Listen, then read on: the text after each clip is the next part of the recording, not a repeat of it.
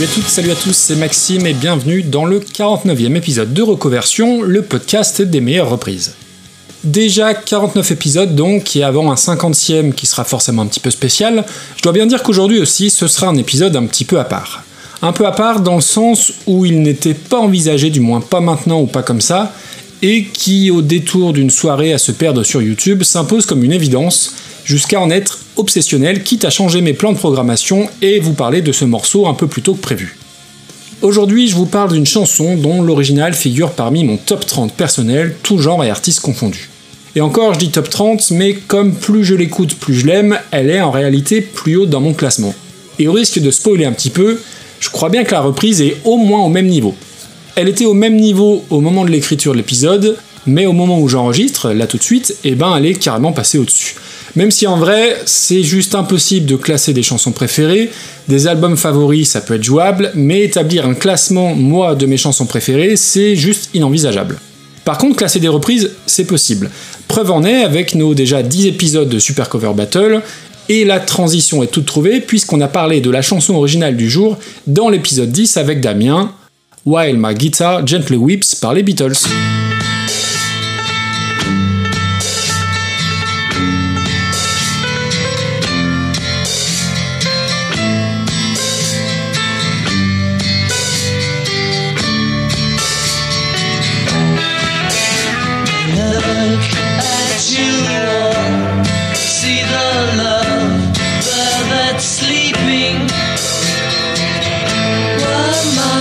Guitar gently weeps. Look at the floor, and I see it needs sweeping. Still, my guitar gently weeps.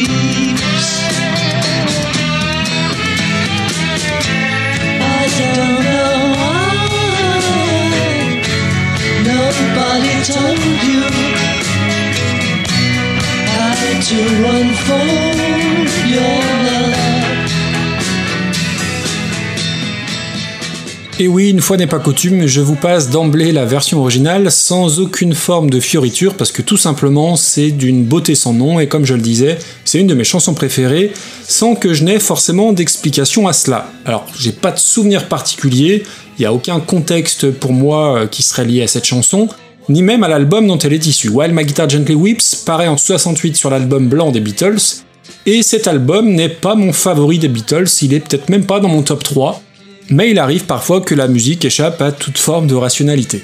Alors j'aime cette chanson, et chaque nouvelle écoute me procure encore plus de sensations, encore plus d'émotions, sans que je ne comprenne pourquoi, et c'est très bien comme ça. Alors je ne vais pas chercher non plus à vous expliquer le contexte derrière la création de la chanson, pour cela je vous renvoie vers le podcast 4 garçons dans le podcast, qui en parlait très bien dans la pépite numéro 4, en diffusant en plus différentes versions alternatives, tout aussi sublimes les unes que les autres.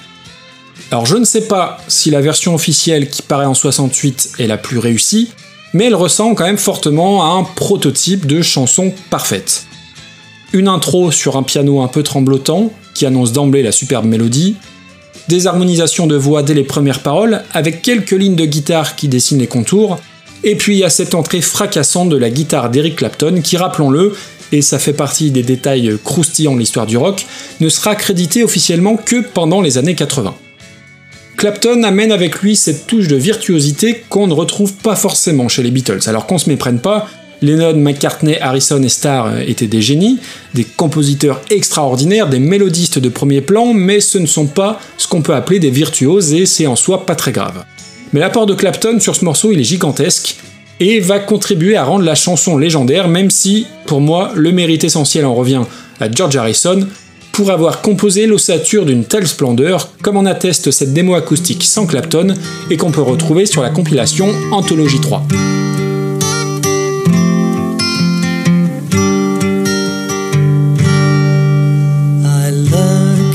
You all, see the lover that's sleeping, while my guitar gently weeps. I look at the floor and I see it needs sweeping. Still, my guitar gently weeps.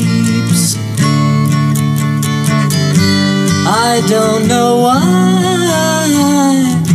nobody told you how to unfold your love. I don't know how someone controlled you. They bought and sold. Cette chanson, c'est encore aujourd'hui la raison pour laquelle George Harrison est mon Beatle préféré. Et vu son apport colossal en termes de compos au sein des Beatles, j'espère que je suis pas le seul à le choisir, même si j'ai bien conscience qu'il peut être compliqué de se faire une place au soleil derrière le duo Lennon-McCartney. While My Guitar Gently Weeps, c'est aussi la preuve que quand une chanson est bonne, elle peut être transposée dans des atmosphères très différentes. Si c'est fait avec soin et honnêteté, le rendu sera forcément de bonne qualité. Alors, je pense notamment aux Wu-Tang Clan qui l'ont samplé dans un de leurs morceaux, The Heart Gently Weeps, le sample étant joué par les guitares de Danny Harrison, fils de George, et de John Frusciante, comme quoi décidément tous les chemins mènent à John Frusciante. Et si vous avez écouté l'épisode 10 de Super Cover Battle, vous y aviez entendu mon pins à la fin, avec la reprise de Regina Spector dans une ambiance japanisante plutôt réussie, et non, même si je l'adore aussi, c'est pas non plus de cette version dont je vais parler aujourd'hui. Ça n'est pas non plus la version de 2004 qu'on trouve sur YouTube, dont je parlais toujours dans le même épisode, avec entre autres Jeff Lynne, Danny Harrison, Steve Winwood, Tom Petty et surtout Prince. Je l'ai déjà dit, mais il faut absolument voir cette vidéo pour la prestation de Prince et pour voir le sourire sur le visage de Danny Harrison quand Prince dégomme un solo de la planète Mars, solo qui dure bien facilement 3 ou 4 minutes. Je vous mettrai les liens dans les notes de l'épisode au cas où. Et quand bien même j'adore cette réinterprétation, elle apparaît presque un peu cheapos par rapport à la version d'aujourd'hui. Et toujours dans le même épisode de Super Cover Battle, j'avais laissé trois indices quant à l'auteur de cette fameuse reprise, à savoir guitariste, lunettes et Patrick Swayze.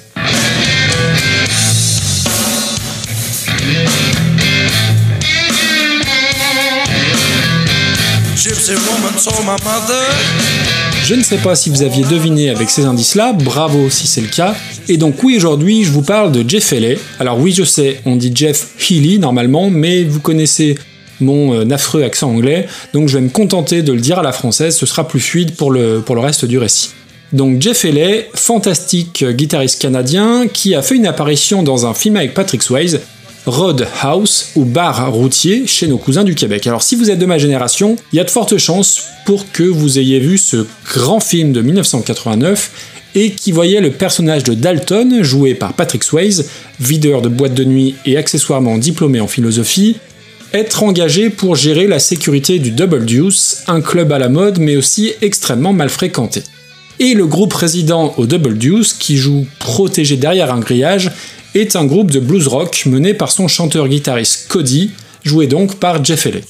Jeff Healey qui au passage chante quelques morceaux dans la BO, et bande originale d'ailleurs, dont les thèmes principaux sont composés par quelqu'un dont j'ai déjà parlé dans le podcast, Michael Kamen, compositeur américain ayant bossé entre autres avec Metallica sur Nothing Else Matters et sur le premier live SNM. Bon alors évidemment Roadhouse, c'est pas Citizen Kane, hein, on est bien d'accord, mais c'est une bonne grosse Madeleine de Proust et un bon gros plaisir coupable bien comme il faut, mais plaisir coupable avec de la vraie bonne musique de la part notamment donc de Jeff Healey.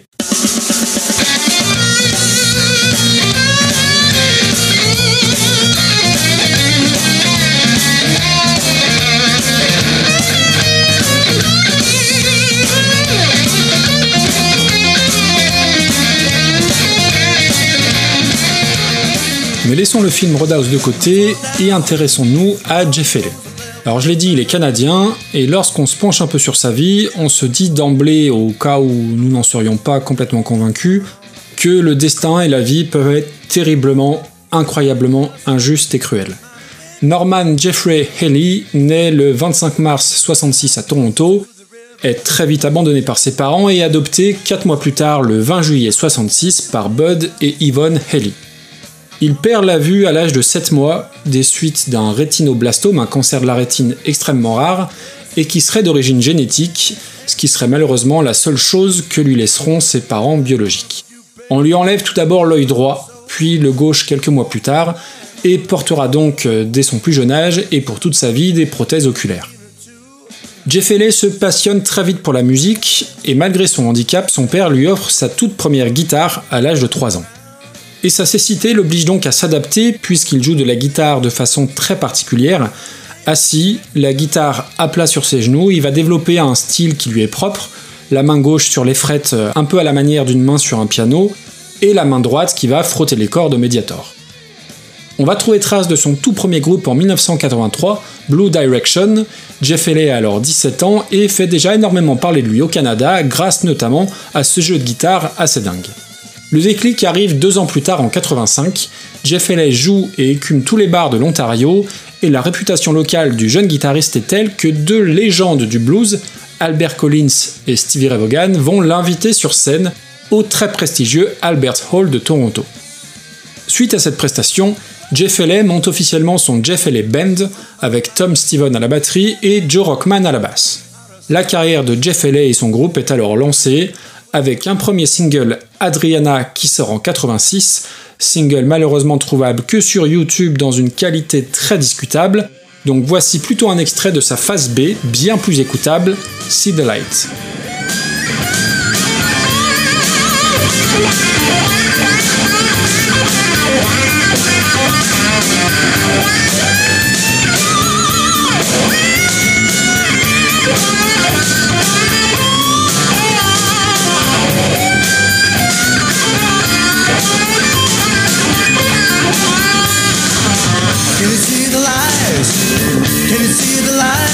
Shining in my eyes? Can you see the light? Can you see the light of me shining in my eyes? Well, you know I need you, baby, and I sure am gonna tell you no lie. Can you see the light? Can you see the light of warm shining on my? Si le single dont vous venez d'entendre un extrait sort en 1986, il faudra attendre 1988 pour voir paraître le premier album du Jeff Haley Band appelé comme le single See the Light. Mais durant les deux ans qui s'écoulent entre la sortie du single et de l'album, il ne chôme pas, hein, bien au contraire, puisque lui et son groupe vont sillonner le Canada et même l'Europe avec des concerts très prometteurs, dont une date au mythique Marquis Club de Londres, le 12 août 88, avec selon la légende, dans le public ce soir-là, le non moins mythique Jeff Beck, qui ira féliciter le jeune prodige en coulisses. Un mois plus tard, c'est la sortie officielle de l'album qui marche très fort au Canada avec un million de copies vendues. C'est un album de blues dans la plus pure tradition blues, pas très original, mais la façon dont ce blues est exécuté par ce jeune blanc-bec vissé sur sa chaise est assez saisissante. Alors oui, l'album a un peu vieilli en 2020, à plus forte raison pour moi qui ne suis pas un grand connaisseur ou amateur de blues, mais comme tout début d'histoire, il a son importance. Que ce soit les compos originales ou certaines reprises incorporées, comme le Blue Jean Blues de ZZ Top, ce premier disque est une sacrée entrée en matière pour le Jeff Haley Band, qui sera dans la foulée nominé aux Grammy Awards pour la meilleure performance rock. Et c'est aussi à cette époque que Jeff Haley et son groupe se font approcher pour le film Roadhouse. Et Roadhouse va être un nouveau tremplin pour la renommée internationale de Jeff Haley, puisque même si le film est un échec critique et commercial au cinéma, il aura une seconde vie lors de sa sortie en VHS et lors des multiples diffusions télé, gagnant même une sorte de statut de film culte. La suite, c'est un deuxième album qui arrive dès 1990, Hell to Pay, avec des participations luxueuses comme Mark Knopfler de Dire Straits ou Jeff Lynne d'Electric Light Orchestra. Pas mal pour un tout jeune guitariste d'à peine 25 ans. Ah oui, et puis il y a aussi un autre invité sur le disque, en la personne de George Harrison himself, qui jouera de la guitare acoustique sur un titre et y posera également quelques chœurs. Et cette chanson, eh bien c'est ni plus ni moins que la reprise de While My Guitar Gently Weeps, rien que ça. Et il s'avère que j'ai connu cette version bien avant l'original des Beatles, via un best-of de Jeff Haley en CD gravé que j'ai depuis mon adolescence sur mes étagères. On arrive enfin à la reprise qui nous intéresse, me direz-vous Eh bien non, pas complètement, puisque si c'est bien une version de Jeff Haley dont je vais vous parler, ça n'est pas celle sortie sur l'album officiel qui m'intéresse, mais je vais quand même vous en diffuser un petit morceau.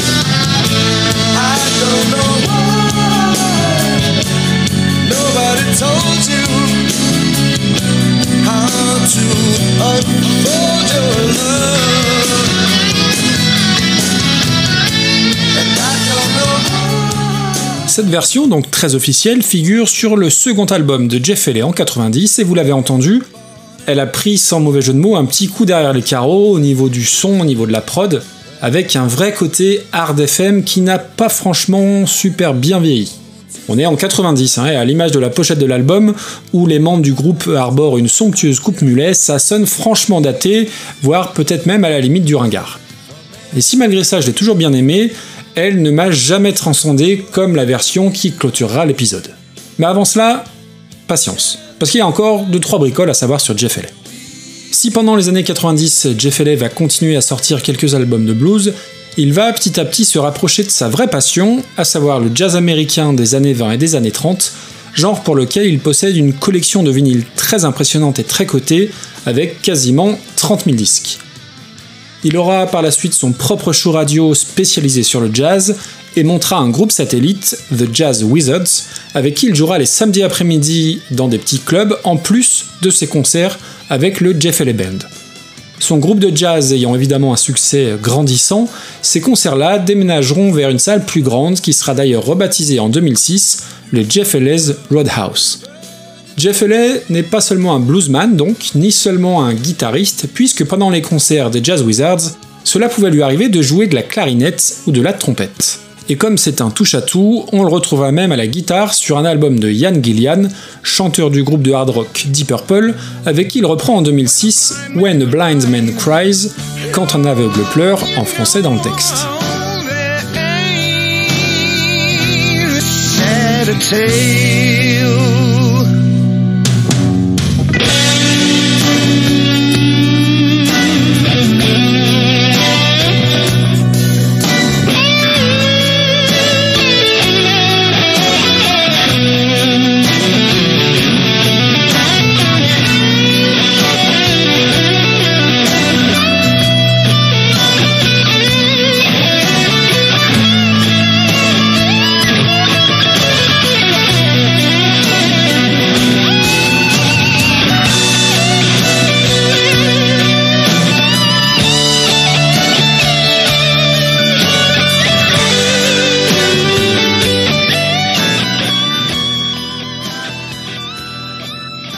Jeff Haley meurt le 2 mars 2008 à l'hôpital dans son Toronto natal des suites d'un cancer et très honnêtement je ne me souviens pas qu'on en ait beaucoup parlé à l'époque. Son héritage musical est assez important avec une dizaine d'albums originaux et surtout une tripotée d'enregistrements live qui restait à mon sens son domaine de prédilection. Alors je sais pas tellement ce qu'il faut en conclure, mais ses titres les plus écoutés sur Spotify, Deezer et consorts sont quasi toutes des reprises. Alors non, faut pas en faire un simple Michael Bolton ou Michael Bublé, et même si je connais pas trop la scène blues, pour celles et ceux qui connaissent un gars comme Johnny Lang, j'y vois quand même une certaine filiation. Et cette fin tragique, à seulement 42 ans, me fait presque plus de peine encore maintenant que j'ai appris tout ça en préparant l'épisode, et très clairement, quand j'écoute sa musique désormais, eh bien elle a un goût tout à fait différent. C'est aussi le cas de cette version de While My Guitar Gently Weeps dont je vais enfin vous parler. Pour recontextualiser, on est samedi soir, très tard. On a enregistré la veille l'épisode 10 de Super Cover Battle où on évoquait la version de Regina Spector, et je traîne sur YouTube, alors certainement pour écouter une énième fois la chanson, et je tombe sur cette version vidéo du Jeff Haley Band au festival de Montreux en 99. Et je l'ai regardé 2, 3, peut-être même 4 fois de suite, tellement j'étais happé et submergé par l'émotion. Alors ça va être très personnel, hein, mais j'ai passé une semaine à littéralement vibrer, à frémir dessus. Je l'ai écouté des dizaines de fois, soit juste la version audio, soit la vidéo. Et de la même façon que la version originale me filait des frissons, et eh bah c'est encore plus fort, c'est encore plus intense avec cette version-là. Alors oui, je pense que j'ai tendance à, surinterpréter, mais elle me remue les tripes comme très peu de chansons finalement, et en sachant tout ce par quoi ce type a dû passer, bah c'est impossible de ne pas y entendre un vrai exutoire, une sorte de cri. Alors est-ce que c'est le cri d'un gamin, le cri d'un homme, d'un artiste, j'en sais foutrement rien, mais il s'est passé indéniablement un truc là-dessus, avec cette vidéo à ce moment précis. Alors je veux surtout pas la survendre, tout ce que je viens de dire, j'en ai bien conscience, c'est sans doute un petit peu impudique, mais c'est surtout très subjectif, mais ça mérite de toute façon qu'on l'écoute ou qu'on la regarde. Le live est sorti de façon très officielle, donc je mettrai les liens sur Spotify, mais si vous pouvez, regardez la version vidéo. Outre le fait que c'est toujours impressionnant de, voir des musiciens de ce niveau, il y a cette touche de magie en plus à le voir jouer, à le voir chanter en faisant corps avec la chanson, en faisant corps avec ses émotions, et au-delà de son jeu de gratte, il y a cette voix, et bordel, quelle voix, parce qu'on le dit pas assez, mais c'est vraiment un super chanteur, avec ce voile blues à la fois badass, à la fois mélancolique, et même s'il prend des libertés avec le rythme sur la ligne de chant, on est sur du live, et ça fonctionne carrément. Il est en plus très très bien accompagné, puisque l'autre guitare est tenue par Philip Seyss, excellent guitariste qui l'accompagnait à l'époque et qui a sorti des super disques en son nom, mais ça c'est une autre histoire. Mais juste pour préciser ici, c'est Philip Seyss qui effectue le premier solo qui est à tomber par terre, tout comme le solo d'après qui est exécuté lui par Jeff Haley. Voilà, j'ai tout dit ou presque, cette chanson m'a accompagné toutes ces dernières semaines, elle m'a pas lâché, c'était plus fort que moi, impossible de ne pas l'écouter encore et encore. À tel point que c'est même plus une chanson à mes yeux, c'est presque devenu un tatouage tellement elle m'a imprégné. Alors j'étais très bavard, encore une fois, mais si vous êtes encore là à ce moment de l'épisode, c'est que le morceau vous intéresse. J'espère en tout cas sincèrement qu'il vous fera vibrer. Et permettez-moi de penser que l'écoute vous sera peut-être un petit peu différente en ayant entendu tout ça sur lui. Merci en tout cas pour votre attention et pour votre fidélité à Reconversion. Et je vous laisse avec Jeff Haley. Bonne écoute et à bientôt. Ciao ciao.